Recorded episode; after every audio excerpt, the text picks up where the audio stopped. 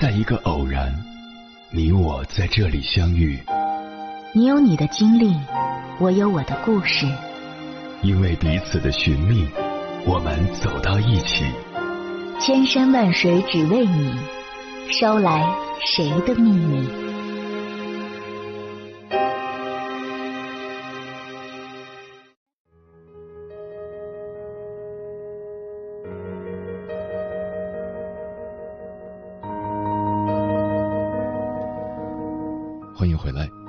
夜行者，这里是正在直播的中国交通广播心灵夜话栏目《千山万水只为你》，深夜不孤单，我是迎波，我要以黑夜为翅膀，带你在电波中自在飞翔。失去至亲至爱，恐怕是人生中最悲伤的事情之一。什么是悲伤？悲伤主要是一种关于离别和失去的情感反应。人们应对悲伤的惯常反应，一般都是本能的逃避痛苦。在得知噩耗的那一刻，甚至好几个月里，人都会拒绝接受事实，不肯正视真相，对发生的事情进行否认。然而，悲伤是无法逃避的。丧亲治疗师、英国心理学家茱莉亚·塞缪尔。在《悲伤的力量》这本书中指出，允许自己去悲伤，允许自己去释放内心里各种各样的负面情绪，反而对走出悲伤是有利的。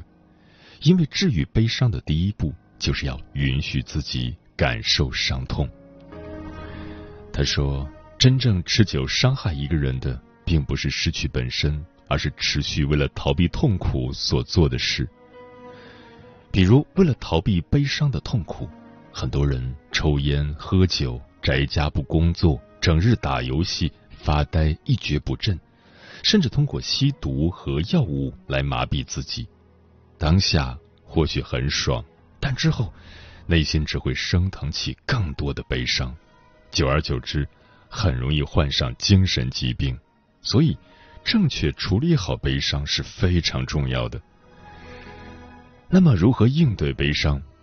茱莉亚·塞缪尔一共介绍了八大力量支柱，我总结了一下，把它提炼为三个：一、处理与逝者的关系。显然，我们与逝者的关系越亲近，爱意越深，我们的痛苦和悲伤就会越浓烈。一个至亲至爱的人离开了自己，没有了他的生活，该如何维持？尽管人已经不在，但我们仍然可以延续与逝者的关系，比如举行一些定期的仪式，在一些特殊的节日来铭记他们。逝者只是肉体离开了，但仍然可以通过精神的方式存在于人们的生活中。他们会经常回来，以梦或记忆的方式来光顾我们。从本质上来讲。人们与逝者的连接都是依靠记忆在维持，存储逝者的物品、照片和视频，都是与逝者连接的方式。人老了，记忆会变差，会遗忘很多东西。如果有一天发现自己已经记不起他们的模样了，想必会非常痛恨自己，会有一种深深的内疚和自责感。想念他们的时候。有记忆的证据在，比什么都想不起来、什么都是空白的要好得多。记忆是一种安慰，让人感觉他们并没有走远。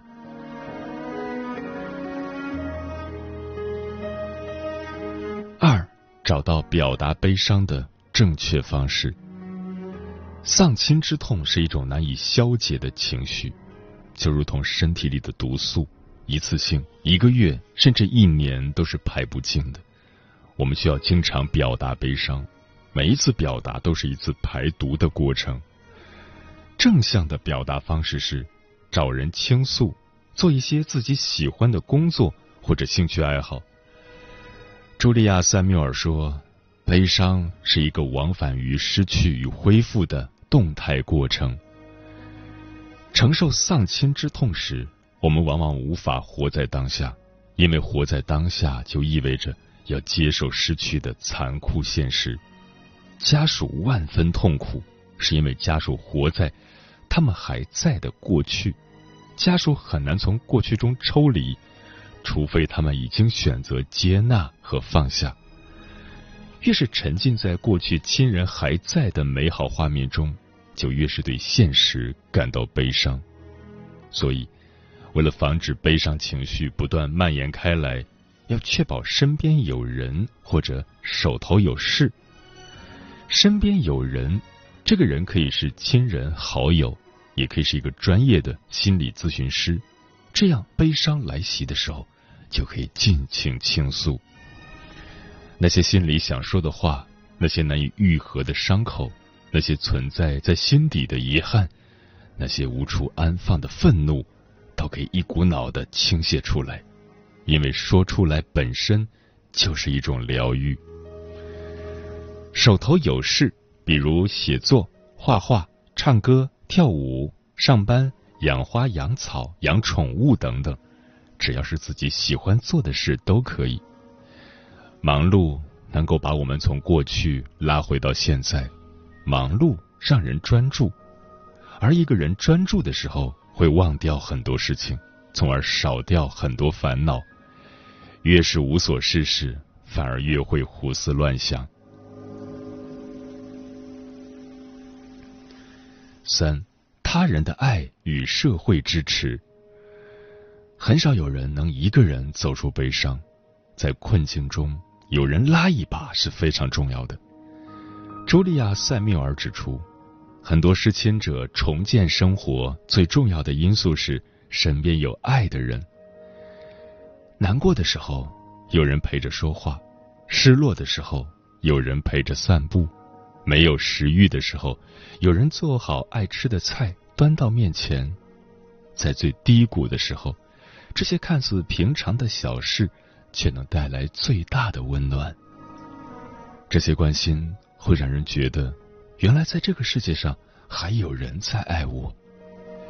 也只有他人的爱，才能逐渐让人走出悲伤，重新找到生活中的爱与乐。也只有他人的爱，才能让人不继续在悲伤中沉沦，选择慢慢的好起来，珍惜身边剩下的人。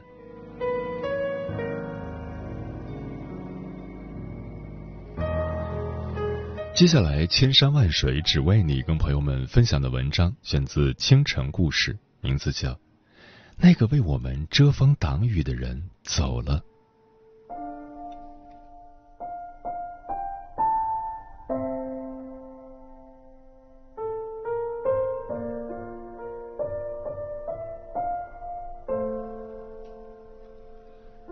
在二零一九年的两会上。全国人大代表、北京大学肿瘤医院主任医师顾进给出了一个少见的提案，建议全民开展死亡教育，从中小学开始实行。很多癌症晚期患者饱受病痛折磨，但家属往往会拒绝接受舒缓治疗，怕被认为是不孝。社会上年轻人自杀现象时有发生，我们对尊重生命相关的教育有一定的欠缺。开展死亡教育，能够让我们学会尊重死亡、尊重生命。生与死是人生中最重要的课题，在传统观念下，人们很难正视死亡，却无法回避恐惧和悲伤的折磨。这两年大火的美剧《我们这一天》（This Is Us） 里，就讲述了当一个人离世之后，他身边挚爱的人们。是如何努力度过余生？那个为我们遮风挡雨的人走了。如果要评选二零一六至二零一九年度的完美爱人和完美父亲，美国人会说杰克·皮尔森。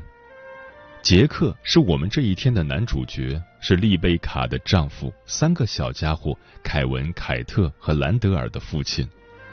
杰克来自一个充满暴力的家庭，他在少年时代就为母亲对抗暴躁的父亲，在青年时代毅然离家，并发誓绝不成为父亲这样的男人。杰克对丽贝卡一见钟情，在丽贝卡怀上三胞胎后，尽管经济拮据，杰克还是退掉了原本租的公寓，借钱买下了一栋双层毛坯住宅，自己设计和装修出了一个温馨的家。因为遗传到父亲酗酒的毛病，杰克也曾被丽贝卡指责，因此他对丽贝卡做出了最暖心的承诺：“我不只要做到十分，为了你们，我要做十二分的丈夫和父亲。”杰克控制住了酗酒的毛病，为了给妻儿更好的生活，他靠自己的天赋和勤奋，从一个普通的装修工人慢慢成为建筑公司合伙人。他会在偶尔忽略了大儿子后，认真向儿子道歉，请求原谅。他亲手给女儿做酷炫的体育场模型，超重的女儿在他眼里是最可爱的天使。他在种族歧视依然盛行的年代，收养黑人弃婴兰德尔，给兰德尔最高的保护和珍视。他对妻子始终忠诚热烈，一如初见。他会在妻子四十多岁还要去酒吧巡演时，给她最有力的支持，回报他多年来为家庭付出的辛劳。他热情又幽默，每次在全家垂头丧气的时候，他都有办法把气氛变得欢乐，给家人留下美好的回忆。然而，在第一季剧情就提示，杰克已在孩子们高中毕业前离世，直到孩子们也年近不惑。他们仍未走出父亲猝然离去的伤痛。十六岁那一年，他们不仅失去了父亲，也失去了父亲亲手建造的家，堆满他亲手做的玩具的后院。母亲丽贝卡当时就制止住了孩子们的发泄，强迫每个人冷静，迅速找到新的住处，继续帮孩子们填报大学。从小帅气的大儿子凯文。无法接受父亲的离去，远赴纽约当演员。被父亲捧在手心长大的女儿凯特失去了信心的来源，拒绝报考原本要去的音乐学院，连高中毕业典礼都未参加。优秀的黑人养子兰德尔则花更多的时间陪伴在母亲身边，放弃了原本想去的黑人大学。转而申请另一所离家更近也更顶尖的名校。二十年后，凯文也遗传了酗酒的毛病，在跟史泰龙对戏时，因为想起父亲而走神受伤。凯文的双胞胎妹妹凯特严重肥胖，直到三十六岁还在努力减肥，因为没有受到足够的专业训练，而在一次次试场中落选。兰德尔成为金领人士，每到做决定时，他都会去想爸爸会怎么做。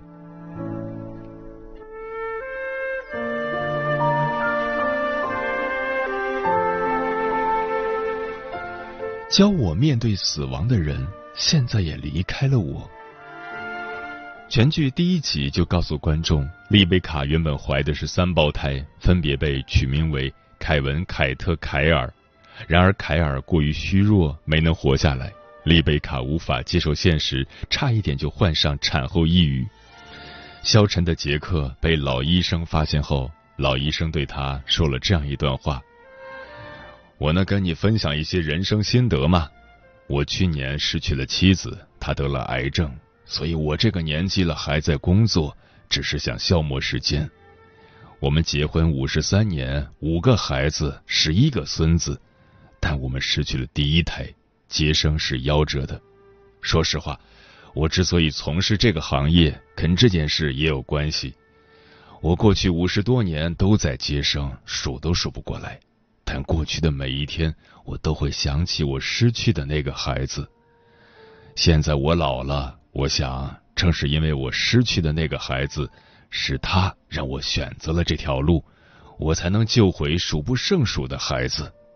我想，也许有一天，你也会变成我这样的老人，并向年轻人娓娓道来你是如何将生活带给你的柠檬般的酸楚酿成犹如柠檬汽水般的甘甜。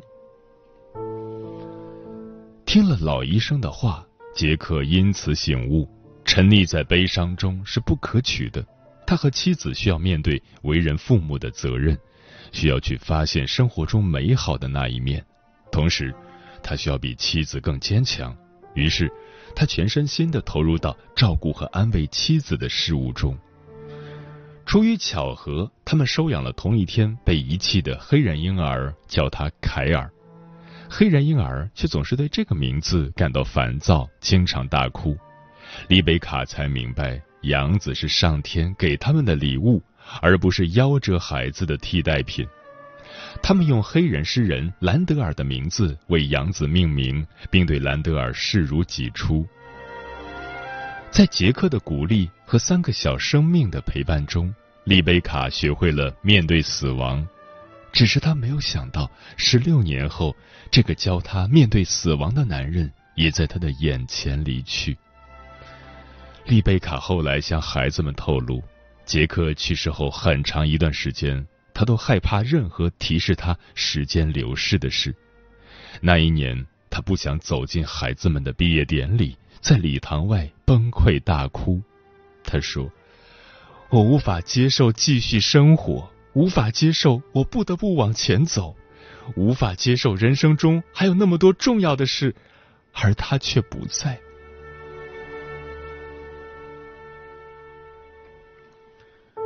那些记忆不是为了让我们沉溺于过去，而是为了给我们面对今后的勇气。在感情和事业中屡屡受挫的凯特，在三十六岁这一年遇到了真心喜欢他的托比。他拒绝和托比一起看超级碗比赛，因为这是他习惯和父亲一起看的。他不肯把两人都喜欢的小狗带回家，因为父亲去世那年他在养狗。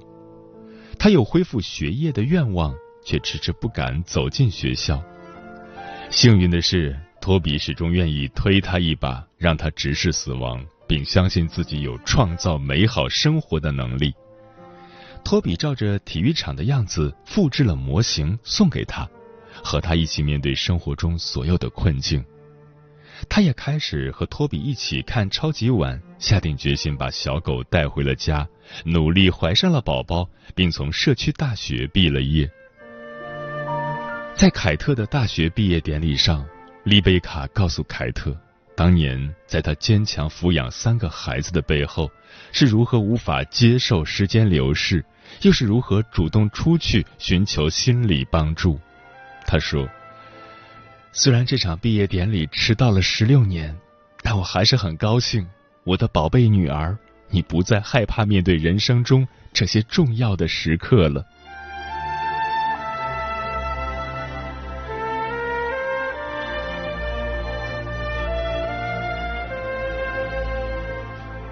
尽管认识你的时间很短，但真高兴能认识你。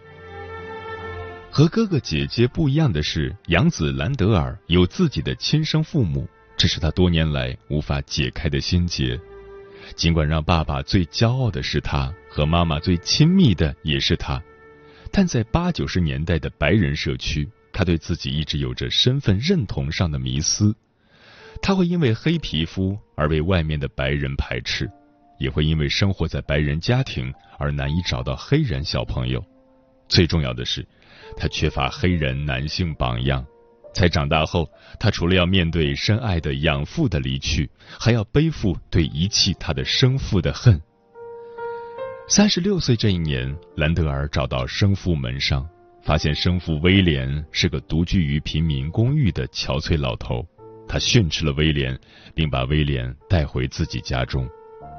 和养父杰克一样，兰德尔有一个完美家庭，他和漂亮的妻子贝斯都有光鲜的工作，还有两个聪明可爱的女儿，有着大房子和豪车。家人们目瞪口呆的迎接了曾有吸毒史、现患有癌症的威廉，渐渐发现他是个很特别的人。威廉是个极富艺术才华的爵士乐手，上过大学，写的一首好诗。但在大学期间，他的母亲患病，在他去世后，威廉背上一身债务，不得不辍学打工养活自己。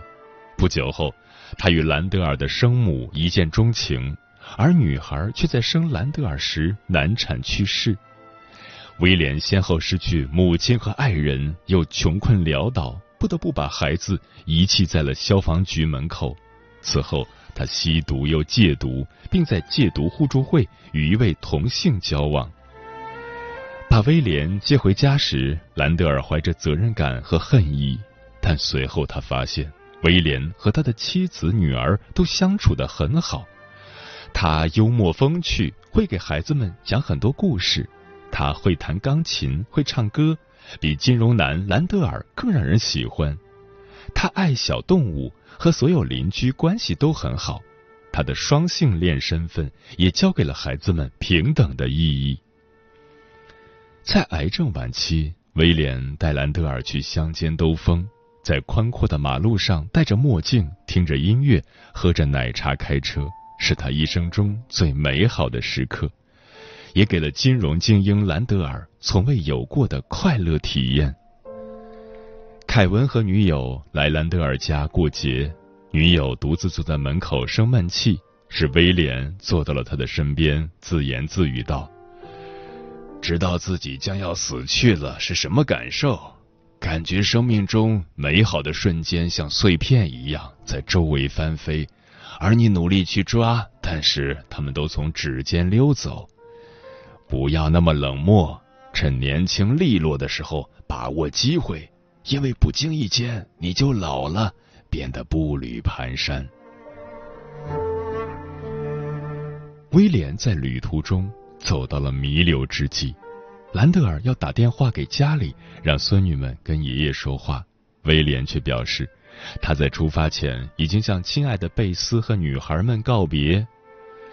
兰德尔没有想到，反而是年迈的父亲和年幼的女儿们，能比他更从容喜悦的面对告别。威廉说：“我从没过上安乐的生活。”时运不济，行差踏错，一辈子总在差点和本该中徘徊。我不觉得可悲，因为我最幸运的两件事，就是出现在我生命起点的人和陪伴在我生命终点的人，是我的母亲和你，兰德尔。对兰德尔一家来说，即使在刚刚认识威廉的时候，他就患上了癌症。他们一辈子只有不到一年的相处时间，他们也依然觉得认识他太值了。我们为这一年感到骄傲和幸福。即使威廉曾做出错误的选择，他仍有一个丰富的人生，体验过真正的爱和快乐。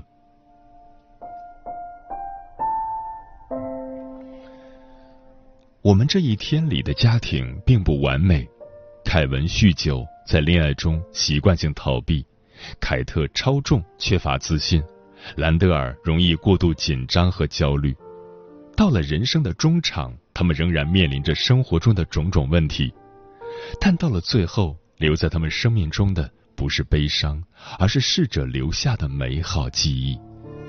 家人相处的每一分钟，都给他们埋下了面对生活的勇气。也正因为经历过死亡。他们学会了更好的珍惜现在。面对至亲至爱之人的死亡，或许我们应该正视自己的恐惧与悲伤，更勇敢的走下去，同时，也尊重深陷痛苦之人选择的权利。记住逝者的爱与期望，珍惜眼前的一切，就是对生命最高的敬意。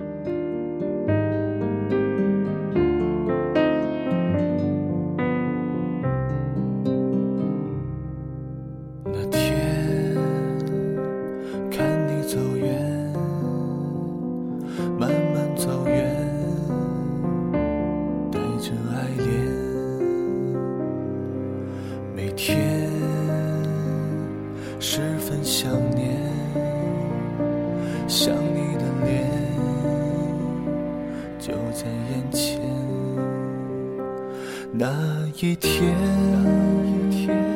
噩耗来电，我的世界全部毁灭。每一天，一泪熄灭。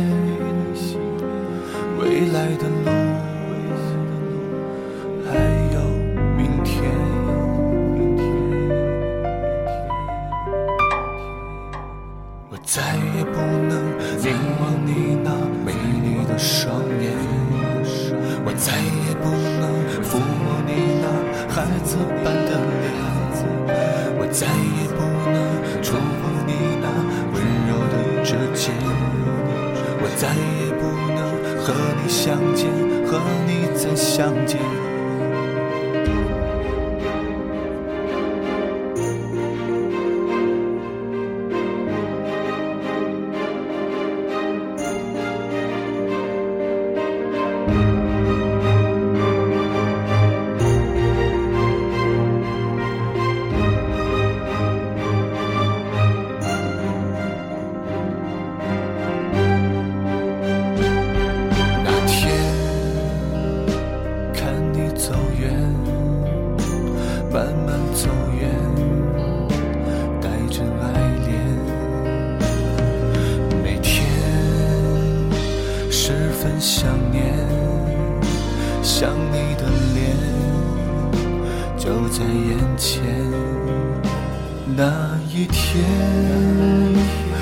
好来电，我的世界全部毁灭。每一天，夜泪熄灭，未来的路还有明天。我再也不能凝望你那美丽的双眼。我再也不能抚摸你那孩子般的脸，我再也不能触碰你那温柔的指尖，我再也不能和你相见，和你再相见，我再也不能凝望你那美丽的双眼，我再也不能抚摸你那。孩子般的脸，我再也触碰你那温柔的指尖，我再也不能和你相见，和你再相见。